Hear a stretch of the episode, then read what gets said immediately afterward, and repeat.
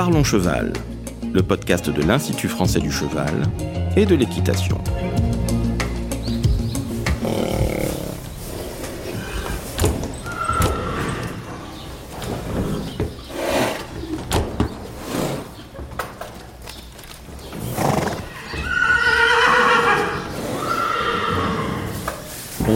Suis Laurent Vigneault de l'Institut français du cheval et de l'équitation. Aujourd'hui, on vous parle de la communication chez le cheval, communication entre chevaux et communication avec l'humain. Donc, je reçois Léa Lansade, chercheuse en éthologie à l'IFCE. Alors, Léa, il y a plusieurs formes de communication. On va d'abord s'intéresser à la communication visuelle. Comment les chevaux communiquent-ils leurs émotions via leur posture ou leur expression faciale? Ça, c'est un sujet qui est vraiment intéressant parce que les chevaux ont tout un langage postural et au niveau de leurs expressions faciales.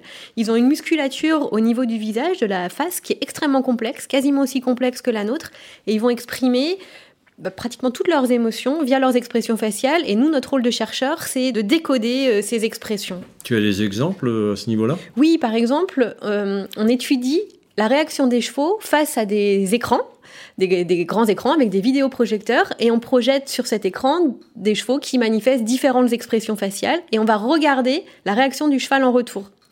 Donc tu vois par exemple là on a fait une étude où on projette euh, des images de chevaux soit qui ressentent une émotion positive et donc qui vont avoir une expression faciale très caractéristique quand on les gratte au niveau du garrot.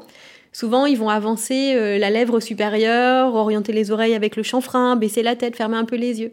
Et c'est intéressant parce que quand le cheval spectateur voit cette attitude, immédiatement, il va reproduire la même expression faciale, exactement la même, en quelques secondes, et son rythme cardiaque va s'abaisser.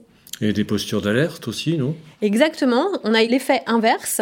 Si on projette avec notre vidéoprojecteur un cheval qui est en alerte, qui a peur, donc l'encolure très relevée, les yeux très ouverts, les oreilles pointées en avant, eh bien le cheval spectateur va adopter immédiatement la même posture et son rythme cardiaque va s'accélérer. Donc rien qu'en voyant l'expression faciale d'un autre cheval, on va avoir un phénomène incroyable de contagion émotionnelle extrêmement rapide qui va le mettre dans le même état que le cheval qu'il est en train de regarder. Oui, phénomène de contagion que les éleveurs observent parfois euh, à l'herbage. Hein. Quand un cheval se met en alerte, les autres aussi. Hein. Tout à fait. Alors il y a des communications euh, émotionnelles, mais des communications d'intention aussi via leur expression faciale. Comment arrivent-ils à les communiquer? Alors effectivement, ils peuvent communiquer aussi leurs intentions. Nous avons réalisé une étude sur l'intérêt des brosses automatiques euh, qu'on installe dans les écuries. Alors tu vas me demander le rapport. Et ce qu'on a observé, c'est que quand les chevaux se font brosser avec ces brosses rotatives automatiques, tu sais, celles qu'on utilise dans les stabulations pour les vaches là, eh bien c'est amusant ce qu'on observe des chaînes de grooming. C'est-à-dire que celui qui est en train de se faire brosser avec la brosse automatique, il va, entre guillemets, et je vais t'expliquer comment, appeler un autre cheval, qui va se mettre devant lui, qui va le groomer en retour, ils vont se groomer en retour, et puis un autre cheval qui peut arriver, et on peut avoir comme ça des chaînes de grooming. Et nous, ce qu'on a étudié, c'est comment ils recrutaient en fait les chevaux à groomer dans le cadre de cette chaîne. Alors comment font-ils? Eh bien, ils ont une expression faciale à nouveau très caractéristique. Ce qu'on a vu, c'est quand les chevaux qui se font brosser avec la brosse automatique se mettent donc à avancer leurs lèvres supérieures, orienter les oreilles, la même posture que je viens de te présenter en fait, et puis un petit peu euh, fermer les yeux, eh bien, il a six fois plus de chances qu'il y ait un autre cheval qui arrive devant lui pour se mettre à groomer. Donc, on en a déduit que possiblement, il exprimait son intention de groomer un autre via cette expression faciale très caractéristique. Alors, dans le même registre, on observe parfois des, poulains faire des claquements de lèvres comme ça pour communiquer quelque chose. Ça veut dire quoi? Là, tu dois sans doute parler du snapping. Ah oui, c'est ça, oui. Donc, c'est notamment quand les poulains s'adressent à un adulte qui craignent peut-être, possiblement, et ils avancent un peu la tête et ils se mettent à claquer les deux lèvres, c'est vraiment très caractéristique à observer. tout à fait ça, ouais. Alors, dans la littérature, on dit que c'est un signal d'apaisement pour montrer une certaine forme de soumission. C'est pas plus étudié que ça non plus. Et euh, bah, ce serait vraiment, ça serait intéressant de refaire des recherches parce que parfois, quand les poulains font ça, on voit au contraire, ça lance un peu d'agressivité sur le cheval en face. Donc, on n'est pas tout à fait clair sur ce que ça fait. En tout cas, c'est un comportement très fréquent du poulain à l'égard des adultes et aussi des juments à l'égard euh, des étalons. Oui, ça faisait penser, moi, comme ça, à un acte de soumission, mais c'est pas démontré a priori. À, l'heure actuelle, c'est comme ça que c'est interprété. Alors, il y a aussi une autre lecture qu'on peut faire au travers de ces expressions faciales euh, qui malheureusement existent, c'est la douleur. Oui, ça, ça fait partie des, je dirais, des deux études les plus remarquables en éthologie de ces dernières années. C'est une étude suédoise, une étude italienne, qui ont caractérisé de façon fine quelle expression le cheval manifeste lorsqu'il ressent une douleur, lorsqu'il a mal. Alors on voit qu'en fait les traits sont très tirés, les naseaux sont remontés, et il y a toute une grille. Les deux équipes de chercheurs ont mis en évidence euh, vraiment tous les indicateurs à regarder, et ça je trouve que chaque cavalier, chaque propriétaire de chevaux devrait apprendre à lire ces expressions faciales. Donc c'est un petit peu compliqué de les expliquer oralement, mais il y a des applications en ligne pour le faire, notamment dans le cadre de l'application Cheval Bien-être par exemple. Oui, effectivement, cette application dont on retrouve le lien dans la description du podcast. Alors, on va passer maintenant à un autre registre de communication, qui est la communication tactile. Euh, là aussi, c'est quelque chose que les chevaux utilisent pour communiquer entre eux et aussi avec nous. Tu as des expériences à ce niveau-là? Complètement, on a réalisé deux études en 2017 et une autre en 2019. Alors la première étude de 2017, ce sont des Japonais qui l'ont réalisée. Et c'était assez intéressant. Alors je t'explique le protocole, il faut que tu te concentres Laurent. Je vais me concentrer. Ce que les chercheurs ont fait, ils ont déposé un seau de nourriture devant le cheval, donc le cheval assiste à ça, et on ferme euh, le seau de nourriture avec un couvercle, et on lâche le cheval. Et il y a une personne qui regarde tout ça. Et ce que les chercheurs ont observé, c'est que le cheval bah, vient vers le seau, d'abord il essaye de l'ouvrir lui-même, mais ce qui est intéressant, c'est que très vite il se rend compte qu'il peut pas l'ouvrir lui-même, et il va aller se mettre à solliciter la personne qui a assisté à la scène en le poussant avec le nez. Et en faisant plein de contrôles, et je vais parler d'un autre contrôle juste après qui est intéressant, on s'aperçoit que c'est vraiment une demande de sollicitation, comme si le cheval demandait de l'aide à la personne pour ouvrir le seau. Et ça, c'est des comportements qu'on a tendance à ignorer ou à peut-être sous-interpréter, alors que c'est un vrai euh, langage. Ces petits coups de nez qui s'adressent, euh, qui sont adressés ouais, effectivement, on s'aperçoit que ce sont des, des gestes très fréquents euh, qu'on a à l'écurie lorsqu'on manipule des chevaux et on n'y fait pas toujours attention. Non, on n'y fait pas toujours attention et on va vite repousser le cheval. Et donc, je parlais d'une deuxième étude qu'on a réalisée à la suite en 2019. On a compliqué un peu la scène. Donc, tout à l'heure, elle n'était pas si compliquée, mais cette fois, il y avait deux assistants qui étaient devant le, seau qu'on venait de fermer avec un couvercle. Une personne regardait la scène, donc elle savait qu'il y avait de la nourriture cachée, et l'autre personne avait le dos tourné, elle regardait ailleurs. Et d'après toi, Laurent, quelle personne le cheval est allé solliciter? Celle qui regardait la scène? Exactement, le cheval a compris laquelle des deux personnes avait l'information qu'il y avait de la nourriture dans le seau. Ah, ça, c'est vraiment formidable. C'est incroyable, et les chevaux sont allés solliciter cette personne et pas l'autre. Donc on montre vraiment que c'est un comportement très ciblé, qui n'est pas du tout du hasard, et dont il faut euh, tenir compte. Oui, il faut qu'on y soit plus, plus attentif, effectivement. Alors, autre type de communication euh, assez fréquente chez le cheval, hein, que tout le monde connaît, c'est la communication sonore. Hein, le cheval est, est plus, peut-être plus silencieux que d'autres espèces, mais pourtant, il a un panel de vocalises très différencié. Tout à fait. Alors, c'est vrai que le cheval va peut-être être moins bavard qu'un mouton ou qu'un chien. On l'entend pas tout le temps. Euh, communiquer vocalement, mais il a tout un répertoire euh, de vocalises. Ça va des hennissements, alors il y a différents types de hennissements, on peut parler du hennissement euh, de détresse, quand on sépare deux chevaux qui s'aiment bien, ils vont s'appeler avec des hennissements... Euh, quelque chose qu'on entend tous. Hein. Exactement, très strident, aigu. Il y a les appels de contact, il faut pas mélanger. Là, l'appel de contact, c'est un hennissement beaucoup plus bas, beaucoup plus sourd. Ça, c'est plutôt pendant les retrouvailles. Et c'est intéressant parce que les chevaux peuvent le faire à notre égard quand on arrive dans l'écurie ou dans le pré. On a ce petit hennissement. Puis après, on a tout ce qui est euh, couinement, lorsque deux chevaux se rencontrent, en marge de, comportement agressif parfois. Euh, les ronflements, qui sont liés à un très haut niveau d'excitation. Les, les, ébrouements, euh, les, souffles ou les gémissements. Là, c'est dans le cas de chevaux qui sont dans des états de douleur. Donc là, c'est quand même rare et heureusement qu'on les entende. Mais à quel point l'humain est-il capable de bien détecter ces différences de vocalises alors il y a justement une étude qui est publiée euh, en janvier 2023 par l'équipe d'Elodie euh, Briefer, qui est une chercheuse en communication euh, auditive et qui travaille aussi chez les chevaux. Et elle a cherché à comprendre à quel point on était sensible, on arrivait à comprendre ses vocalises. Et elle a montré plusieurs résultats. Alors déjà, le cheval, c'est quand même une des espèces qu'on arrive le mieux à comprendre parmi les espèces de ferme, un mouton, euh, vache. Oui, c'est vrai qu'on distingue un peu toutes ces, toutes ces différences de, de vocalises. Voilà. Alors on n'est pas non plus très doué. Hein, euh, si on doit classer si c'est plutôt positif plutôt négatif, on est vers 68% euh, de bonnes réponses, qui est pas mal. Mais au hasard, on est à 50%. C'est pas non plus hmm. parfait, mais quand même, c'est pas mal. Mais ce qu'elle a montré aussi, c'est que plus on a un caractère empathique dans la vie, donc vis-à-vis des, autres humains, plus on va arriver euh, à, comprendre la signification des, vocalises des chevaux. Ça, c'est intéressant, je trouve. Oui, c'est intéressant. Mais est-ce qu'il y a une distinction aussi selon la nature des chevaux? Oui, dans cette étude, il montre qu'on arrive relativement bien à comprendre les chevaux domestiques, mais qu'on n'arrive pas très bien à comprendre, tu vois, les chevaux férots de Przewalski.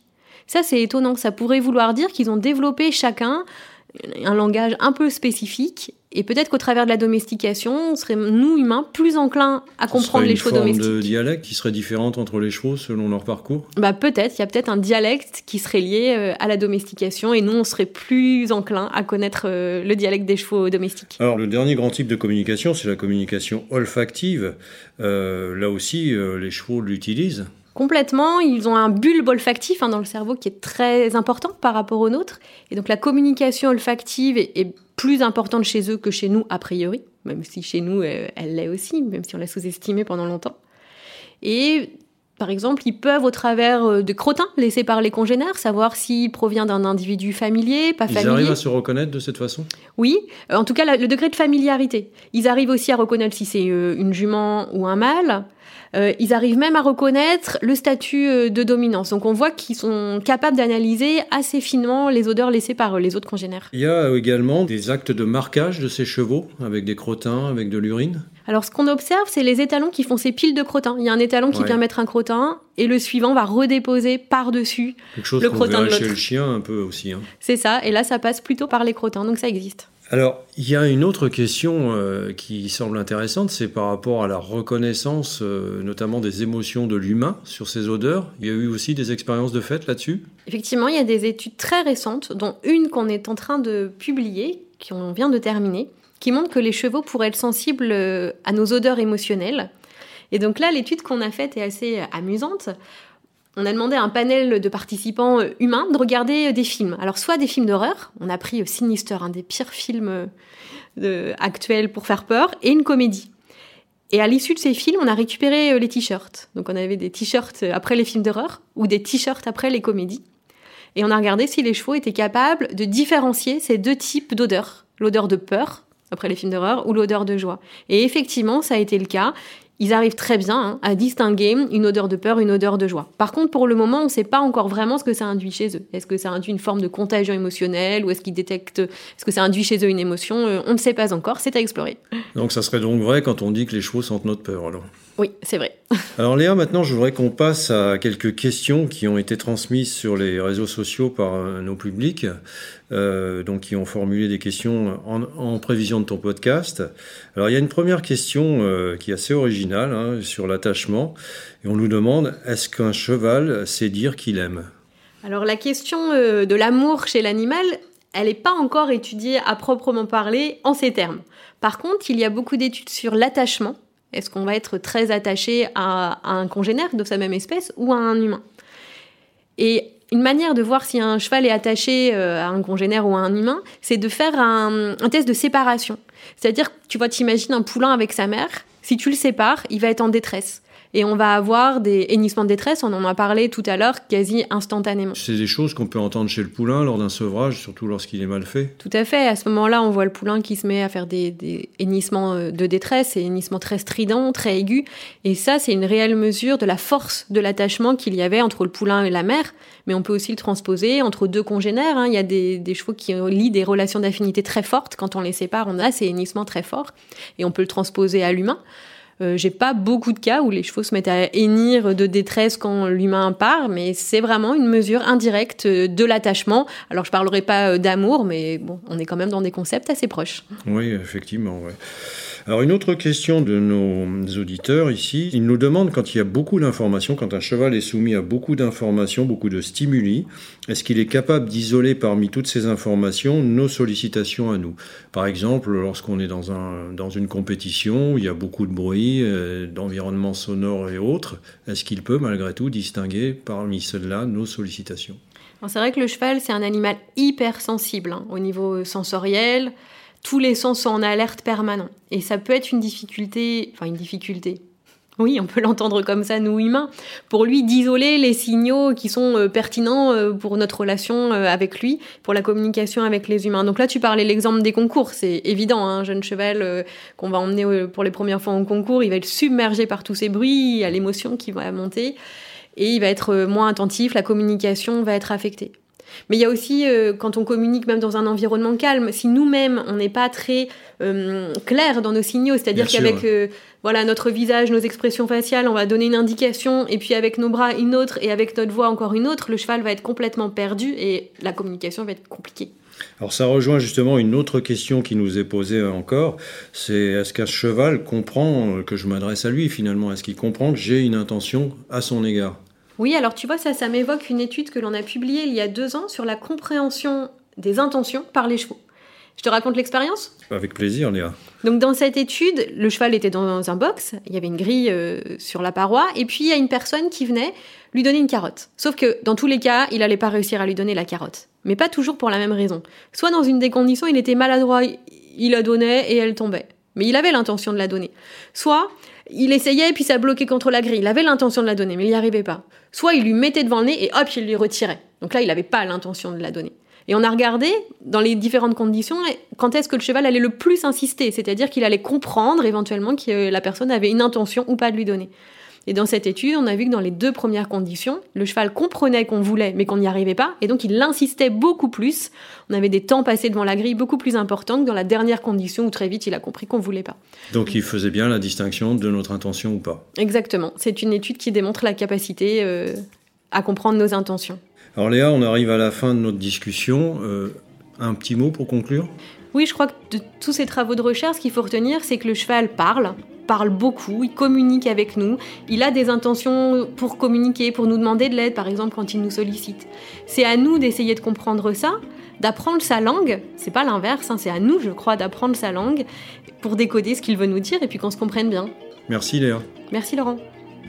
Si vous souhaitez en savoir plus sur le sujet, rendez-vous dans la description du podcast où vous trouverez des liens utiles vers notre site internet equipedia.ifce.fr. Vous pouvez aussi nous rejoindre sur notre groupe Facebook Equipedia Science et Innovation Equine pour plus de contenu. Pour ne manquer aucun épisode, abonnez-vous, partagez, commentez et n'hésitez pas à laisser 5 étoiles sur Apple Podcast et Spotify. A très vite pour un nouvel épisode.